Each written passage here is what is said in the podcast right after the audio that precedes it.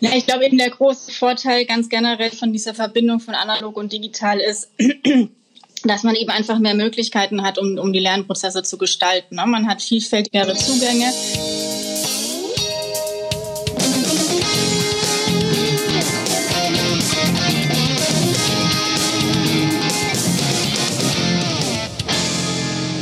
Hallo und herzlich willkommen beim Edufunk. Ich bin Anna. Und ich bin Christian. Hi, schön, dass ihr wieder mit dabei seid. In der heutigen Folge werden wir herausfinden, wie Lehrkräfte kreative Wege gefunden haben, um interaktive Lernmethoden einzusetzen und vor allem, um Schülerinnen und Schüler eine ganz neue Art des Entdeckens zu bieten. Aber Christian, auf welche Schulstufe konzentrieren wir uns heute? Ja, äh, wir werden uns heute eine Schulstufe, eine Schulart genauer anschauen, die wir in den letzten Folgen jetzt nicht so dolle behandelt haben. Sorry dafür. Wir werden uns heute mal in der Grundschule bewegen, aufhalten. Ja. Soll natürlich nicht heißen, dass es nicht für alle anderen Schulstufen oder Schultypen auch geeignet ist, sondern ja, ganz, heute ganz starten wir mal mit der Grundschule. Weil, weil die Sachen, die unsere Spezialistin heute in der Grundschule vorstellt, die kann ich an der Realschule, am Gymnasium und an jeder anderen Schulart Überall, natürlich ja. genauso einsetzen.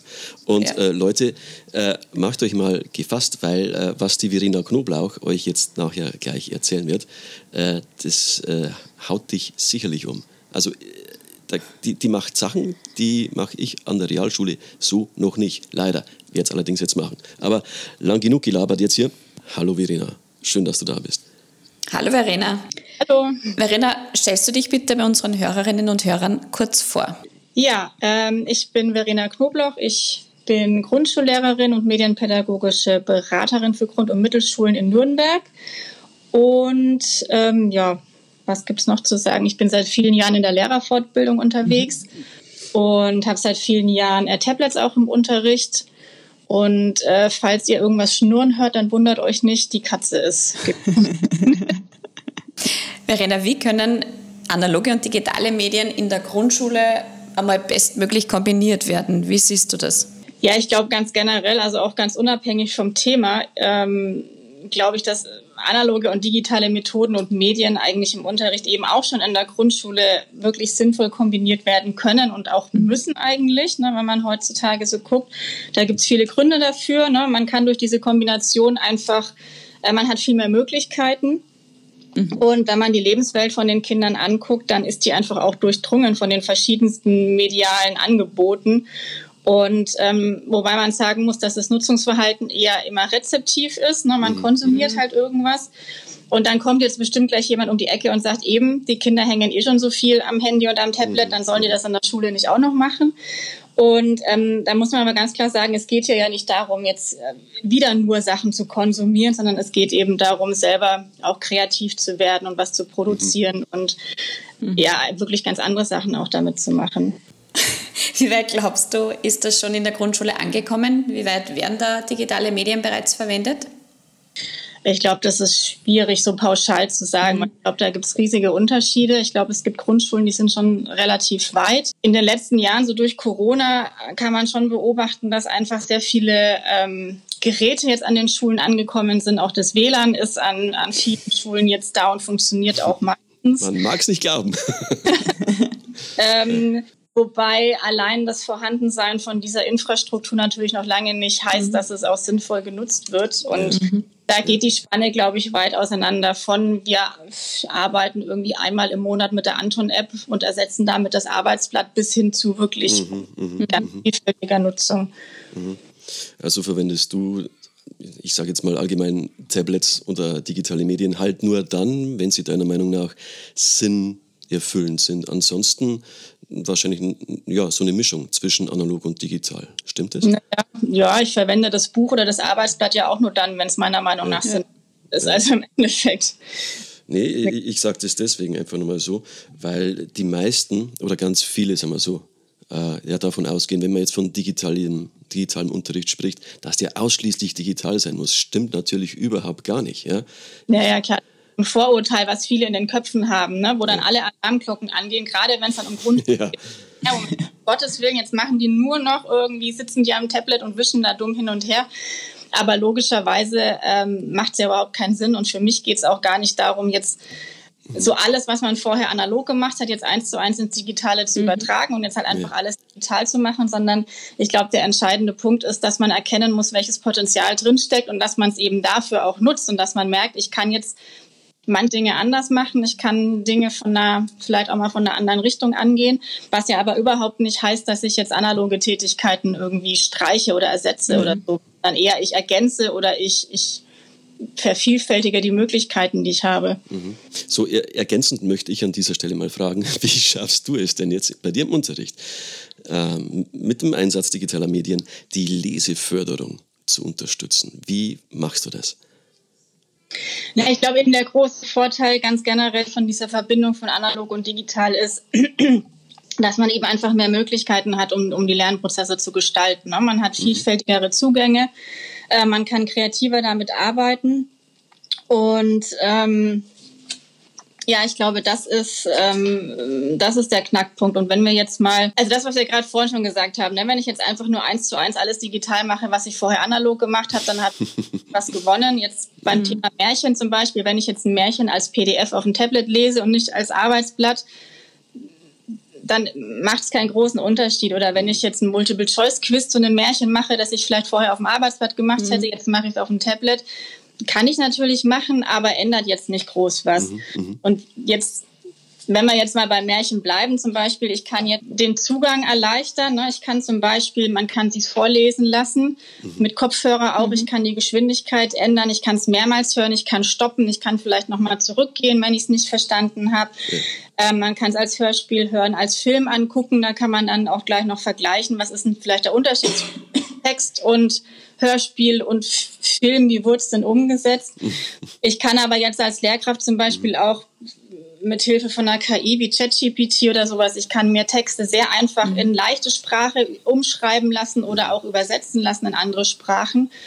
Und ähm, es gibt also einfach viele Möglichkeiten, sich so einem Märchen oder einem Text anzunähern, so dass jetzt nicht jedes Kind genau denselben Text vor sich liegen hat, in der gleichen, im gleichen Tempo, wie alle lesen muss. Ne? Mhm. Und trotzdem können sich danach alle darüber austauschen, weil alle mhm. jetzt äh, zum Beispiel das Märchen gelesen haben, aber die einen haben es vielleicht längeren Text gehabt, die anderen haben es in leichter Sprache gelesen und danach weiß aber jeder, um was es geht und dann kann man ähm, weitermachen. Und der zweite Punkt, das waren jetzt ja alles Sachen, wie nähere ich mich dem Text oder wie, wie mhm. lese ich das?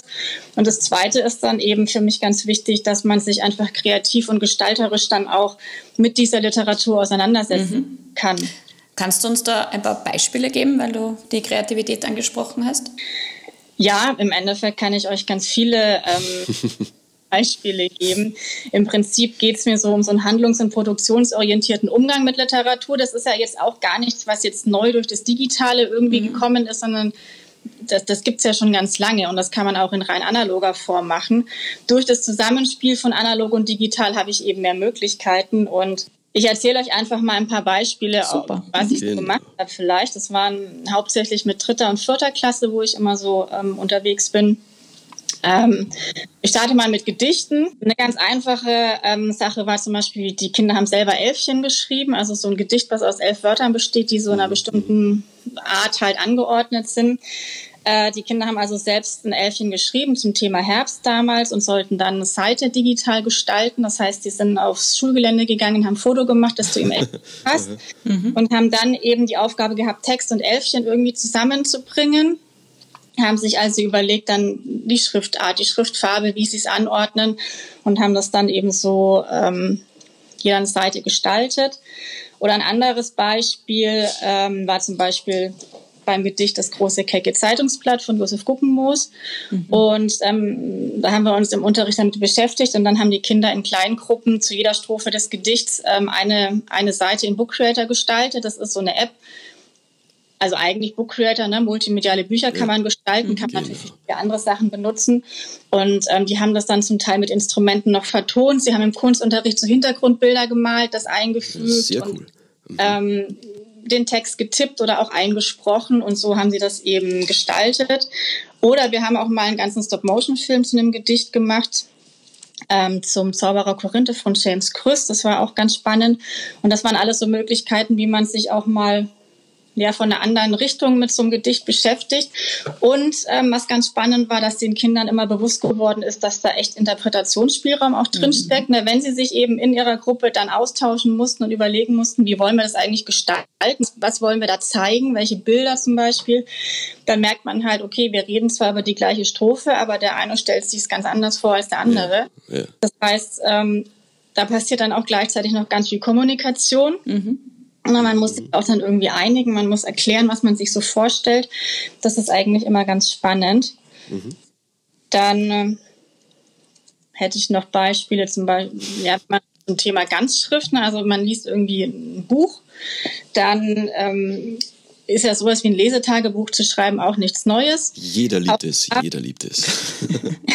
aber auch da kann man das Ganze eben zum Beispiel mit Book Creator machen, dass man das Ganze multimedial gestaltet. Und der Vorteil ist einfach, ich kann eben sehr einfach Fotos, Videos, Sprachaufnahmen einfügen. Ich kann ähm, ich kann es einfach anreichern. Ne? Ich habe mehr Möglichkeiten, als wenn ich es nur analog mache.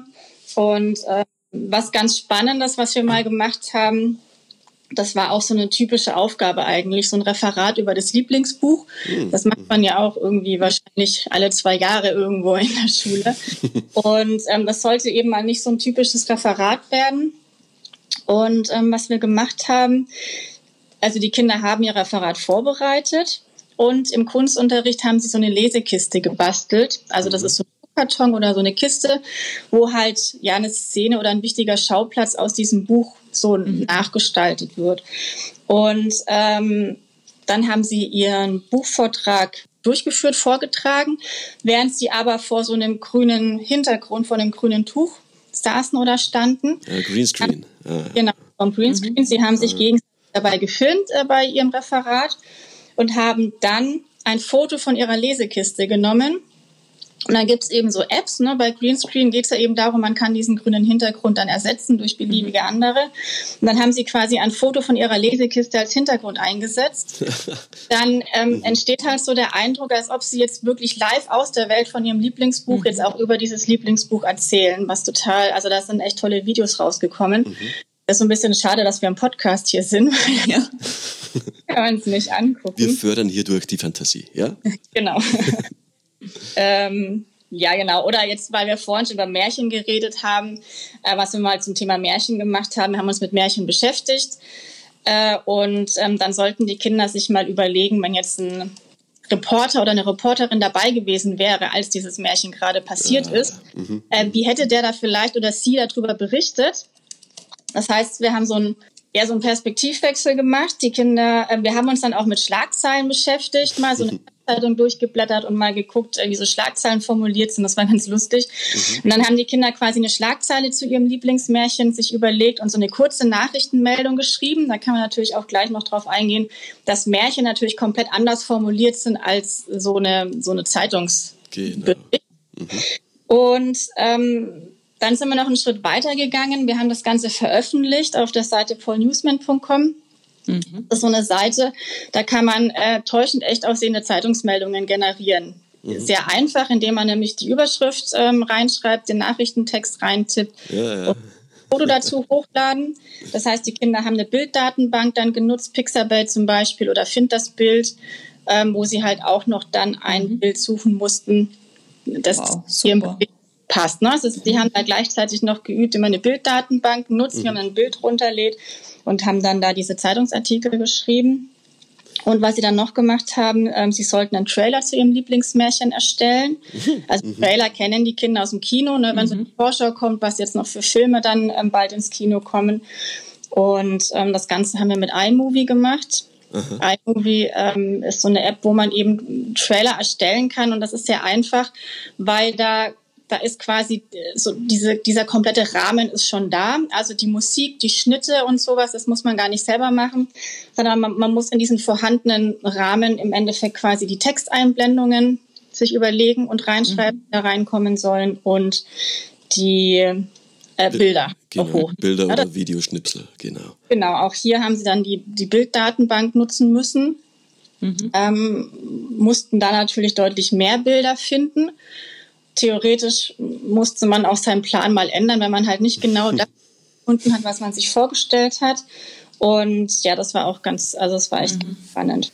Verena, ich bin begeistert von den vielen, vielen Beispielen. Was jetzt mir als erstes irgendwie in den Kopf geschossen ist, dass sich wahrscheinlich viele Hörerinnen und Hörer fragen, wie deine Schüler, Schülerinnen das bewerkstelligen können, weil es ja doch, so wie du erzählst, ganz, ganz viel im medialen Bereich passiert bei euch.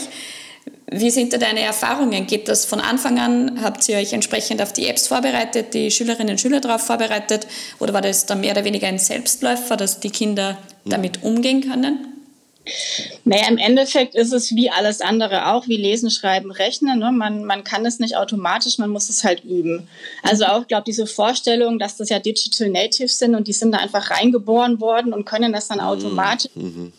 Natürlich nicht. Also wir sind ja auch in eine Welt reingeboren worden, wo man schreibt und liest. Das kann man trotzdem auch nicht automatisch. Ne? Logischerweise lernt man das. Das ist ein lebenslanger Prozess. Auch wir lernen ja ständig irgendwas dazu. Ähm, ich glaube, es ist wichtig, dass man sich auf eine bestimmte Anzahl Apps beschränkt. Also ich glaube, es macht überhaupt keinen Sinn zu sagen, für jedes Fach und für jedes Thema habe ich eine neue App, weil dann muss ich immer erst wieder und erklären.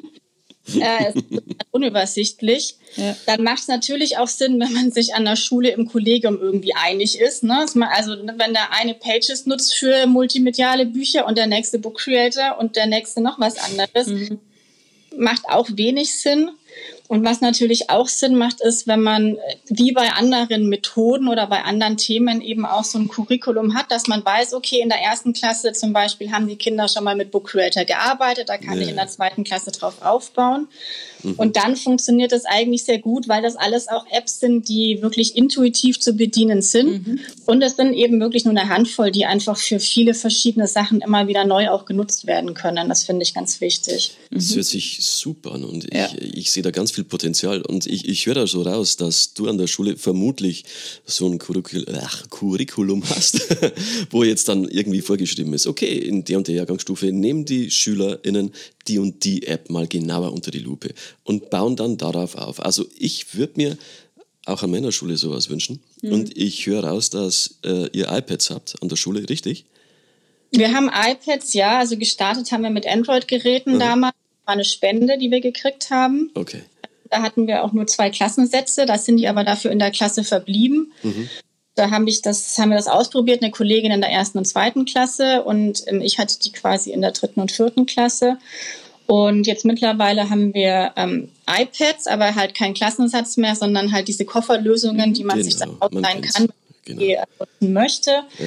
Und ähm, theoretisch gibt es ja an jeder Schule ein Medienkonzept, wo dann auch drinsteht, was man machen möchte und auch ja. was man und in welcher Klasse man vielleicht was machen möchte.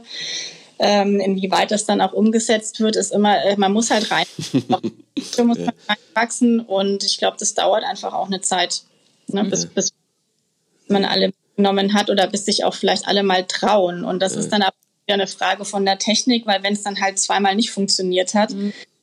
dann nervt es mich schon, aber andere, ja. die vielleicht vorher schon ein bisschen zurückhaltend waren, mhm. naja, mhm ist, dann ist klar, ne? Mich würde noch interessieren, wie ihr mit den Ergebnissen umgeht. Werden die irgendwo abgespeichert? Werden die an die Eltern ausgeschickt? Gibt es eine Website, wo das hochgeladen wird? Wie schaut das aus? Genau, also wir hatten ähm, am Anfang, als wir gestartet sind mit diesen Android-Geräten noch, da hatten wir wirklich auch wenig Infrastruktur so außenrum. Äh, da habe ich wirklich oft dann ausgedruckt. Also wenn jetzt so eine Seite gestaltet hatten, zum Beispiel zum mit nach Hause nehmen, das geht natürlich schlecht, wenn man Videos gemacht hat oder Tonaufnahmen. Bild für Bild für Bild. Also damals war es dann wirklich noch so, dass ich manchmal ähm, Sachen auf Sticks geladen habe und das dann oder, oder per Mail verschickt habe. Und ähm, jetzt ist es so, dass wir ähm, in Nürnberg momentan noch Teams nutzen dürfen. Mhm. Das ähm, ja, hat so, so mit der Corona-Zeit hat sich das durchgesetzt und wir dürfen es noch nutzen im Moment. Und da ist es so, dass ich jetzt natürlich sehr einfach per Chat ähm, jedem Kind auch seine Ergebnisse schicken kann, mhm. mhm. so ne, dass man es halt auch zu Hause zeigen kann Super. und behalten kann. Wenn es jetzt Sachen sind, wo mehrere Kinder gleichzeitig drauf sind, kläre ich natürlich vorher auch bei den Eltern ab, ob das in Ordnung ist. Ne? Wenn das ähm, wenn das da rausgeht und verschickt wird. Wir hatten manchmal auch auf der Homepage mal was veröffentlicht, aber das meiste teilen wir halt intern. Mhm. Super. So, äh, so Verena. Äh, Zeit für die letzte Frage. Also erstmal Riesenkompliment. Ja. Ich würde selber liebend gern mal bei dir im Unterricht sitzen. äh, tatsächlich. Äh, und äh, jetzt die letzte Frage. Das muss eine gute Frage werden. ähm, wenn du jetzt nochmal ein paar Jahre zurück in die Vergangenheit reisen könntest, zu dem Zeitpunkt, wo du gesagt hast, okay, ich fange jetzt an, ich möchte meinen Unterricht digitalisieren. Welche Tipps würdest du deinem früheren Ich mit auf den Weg geben? Also tatsächlich habe ich gar nicht, saß ich gar nicht da und habe gesagt, so jetzt möchte ich meinen Unterricht digitalisieren, sondern ich kam da wirklich wie die Jungfrau zum Kind dazu. Mhm. Äh, ich habe ja gesagt, das war eine Spende, diese zwei mhm. Klassensätze, die wir da gekriegt haben. Und das war wirklich so, dass mein Schulleiter mich so am Pausenhof mal so kurz abgefangen hat, während ich Frau Knoblauch, wollen Sie nicht einen Klassensatz Tablets haben? Ja, klar, her damit. völlig überrumpelt und habe so gesagt, ja, warum nicht? Weil ich mir so im ersten Moment so einfach dachte, wenn man jetzt einfach mal was kriegt, ohne drei Jahre hinterher zu rennen, kann das jetzt nicht ganz verkehrt sein. Ähm, und habe dann erst im Nachhinein mir dann so gedacht, um Gottes Willen, was habe ich mir jetzt da eigentlich ans Bein gebunden? Und mich mit dem Thema natürlich auch vorher nie beschäftigt, weil es mein, mein, mein Unterrichtsalltag nicht betroffen hat. Ja. Ne? Also ich hatte einfach nichts. Und dann habe ich eben angefangen und ich glaube eigentlich, dass, dass, dass wir das ganz gut hingekriegt haben. Ähm, der große Vorteil war, dass wir zu zweit waren. Wir haben ja zwei Klassensätze gekriegt. Wenn ich alleine gewesen wäre, hätte ich, glaube ich, relativ schnell aufgegeben. Dadurch, dass wir zu zweit waren, konnten wir uns immer so ein bisschen gegenseitig helfen und ähm, unterstützen. Das war wirklich sehr wichtig. Also mein erster Tipp wäre wirklich nicht als Einzelkämpfer durch die Gegend mhm. zu laufen, mhm. mhm. sondern sich irgendwie ein Team zu suchen. Ähm, das hat wirklich extrem viel geholfen. Und dann, dadurch, dass ich mich noch nie damit beschäftigt hatte mit dem Thema, sind wir da ja relativ unbedarft rangegangen und haben dann so überlegt, ja gut, was können wir jetzt damit machen? Und das Erste, was uns eingefallen ist, war so typische Ideen. Ne? Wir ersetzen das Arbeitsblatt durch eine App. Wir üben das einmal eins jetzt in der App und nicht mehr auf dem Arbeitsblatt. Mhm. Und dass darüber raus eigentlich ganz viel mehr möglich ist und dass es da eigentlich erst wirklich spannend wird, wenn man darüber rausgeht. Das ist mir dann erst auch wirklich so mit der Zeit bewusst geworden. Das war einfach so ein Lernprozess. Und da war, glaube ich, ganz wichtig, dass ich von Anfang an irgendwie das Bedürfnis hatte und versucht habe, so über den Tellerrand zu gucken. Ich habe ganz viel gegoogelt. Ich habe geschaut, gibt es mhm. Grundschulen, die schon irgendwas mit Tablets machen? Mhm, mhm. ähm, ich habe mich irgendwann auf Twitter angemeldet, was, was tatsächlich für mich total gewinnbringend war in dem Moment, mhm. weil ich da plötzlich Menschen gefunden habe, die auch sich mit dem Thema beschäftigen. Verena, und da habe ich, ich, ich muss kurz dazwischen grätschen. Für die ja. Leute, die jetzt, jetzt, sich bei Twitter anmelden, geht ja nicht mehr. Das Ding heißt ja jetzt anders. Ja, das, aber wie, wie nennst du Twitter jetzt? X, X, wie, wie sprichst du das überhaupt aus? Ich nenne es Twitter. Twitter. Und was mich zur nächsten Frage bringt, brandaktuell. Also mich, mich stört das nämlich. Und also ich bin ja auch auf Twitter, X, keine Ahnung. Äh, ich habe mir mein äh, Display fast runtergerubbelt vom Handy, weil ich dachte, das ist irgendwie verkratzt. Hast du auch so einen Used Look hinter dem ja, blöden Symbol? Auch ein verkratztes Display, insofern fällt mir nicht auf. also ganz ehrlich, Leute, macht es bitte anders. Was soll das? Okay, weiter im Programm. Ja, genau. Was habe ich gerade gesagt? Ach so, ja, das hat mir wirklich, also ob, ob Twitter jetzt gerade noch so hilfreich ist, ne, ist ja viel, kann, kann man jetzt viel diskutieren, was da gerade alles so gemacht wird und, und passiert. Aber damals war das wirklich so, dass ich da einfach Kontakt zu unglaublich vielen Menschen gefunden habe. Und zwar auch unabhängig von Schulform und unabhängig von Bundesland. Mhm. Ähm, was ich allen immer empfehlen würde, ich finde das ganz schlimm, immer so im eigenen Saft zu kochen und mhm. vielleicht gerade noch mit dem Kollegen im Nachbarklassenzimmer zu reden und ansonsten mhm. nicht zu wissen, was macht die Nachbarschule oder was macht vielleicht auch die Schule in Hamburg oder mhm. ähm, mhm. irgendwo ganz anders. Also das, das würde ich jedem empfehlen. Das war für mich, naja, also Durchbruch hört sich jetzt doof an, aber das war für mich so der, der Augenöffner eigentlich, mhm. wo ich so viel, ganz viel gelernt habe und dann auch selber mhm. immer neue Ideen entwickeln konnte. Du, was äh, mir bei dir aufgefallen ist, alle kennen ja das, dieses Summer-Modell und man kann es mhm. ja mit dieser Metapher vergleichen. Du hast so einen, äh, so einen Taucher, der immer tiefer ins Wasser geht und du, es gibt ja vier Stufen und ich sehe dich jetzt ganz klar in der vierten Stufe, also Tiefseetaucher, weil mit den Möglichkeiten, die dir das mhm. Tablet bietet, Äh, und du hast es vorhin auch sehr, sehr schön gesagt. Ein, ein schlechtes analoges Arbeitsblatt ist digitalisiert immer noch schlecht. Und du gehst einfach her und machst jetzt Aufgaben, die ohne diese Technik überhaupt nicht denkbar gewesen wären. Und da finde ich, da das sollte das Ziel eigentlich von uns sein. Da müssen wir irgendwie hinkommen. Zwar nicht andauernd, aber doch hin und wieder mal etwas tiefer mhm. abtauchen. Also Kompliment. Ja, zumindest Dankeschön. Zumindest muss man sich, glaube ich, als ersten Schritt bewusst machen, dass es diese Möglichkeiten gibt. Genau. Weil das habe ich bei mir eben selber auch gemerkt. Das erste, wo ich so, wo wir so überlegt haben, ja, was machen wir jetzt eigentlich mit den Geräten, war halt gut, wir können ein bisschen schreiben in Word mhm. oder sowas und mhm. wir können das einmal eins in der App üben. Und alles andere ist mir ja auch erst mit der Zeit bewusst geworden, weil wenn man das alles nicht kennt und sich nie damit beschäftigt hat, dann ja kommt das halt auch nicht als erstes so in den Kopf. Und deswegen finde ich es auch immer wichtig, Ideen auszutauschen, weil, also mir geht es immer so, wenn ich eine Idee von jemandem sehe, auch wenn das jetzt völlig falsche Schulform vielleicht ist, dann kriege ich wieder neue Ideen. Ja. Und ähm, ja, so glaube ich, kommt man ganz gut voran. Yeah. Ich glaube, das waren jetzt die perfekten Schlussworte von dir, Verena. Vielen Dank dass du bei uns warst. Das war wirklich super spannend und ich bin nach wie vor sehr, sehr beeindruckt, was du alles in der Grundschule mit deinen Schülerinnen und Schülern leistest. Wahnsinn. Ja. Ich danke dir auch nochmals, Verena. Vielen Dank. Gruß an die Katze. Die war übrigens sehr brav. Verena, danke an dieser Stelle nochmal. Bis denn. Mach's Gerne. gut. Ciao. Tschüss. Puh, das war jetzt allerhand. Also Wuhu, äh, ich bin da jetzt äh, voll angefixt, ehrlich gesagt, ja, weil ich äh, wieder mal Sachen gehört habe, die, die, die, die, wusste ich irgendwo schon mal, ja, sind aber dann irgendwo in den Tiefen meines präfrontalen Kortex irgendwo verschwunden. Kein Mensch weiß das mehr. Äh, ich finde es Wahnsinn, was an der Grundschule schon möglich ist.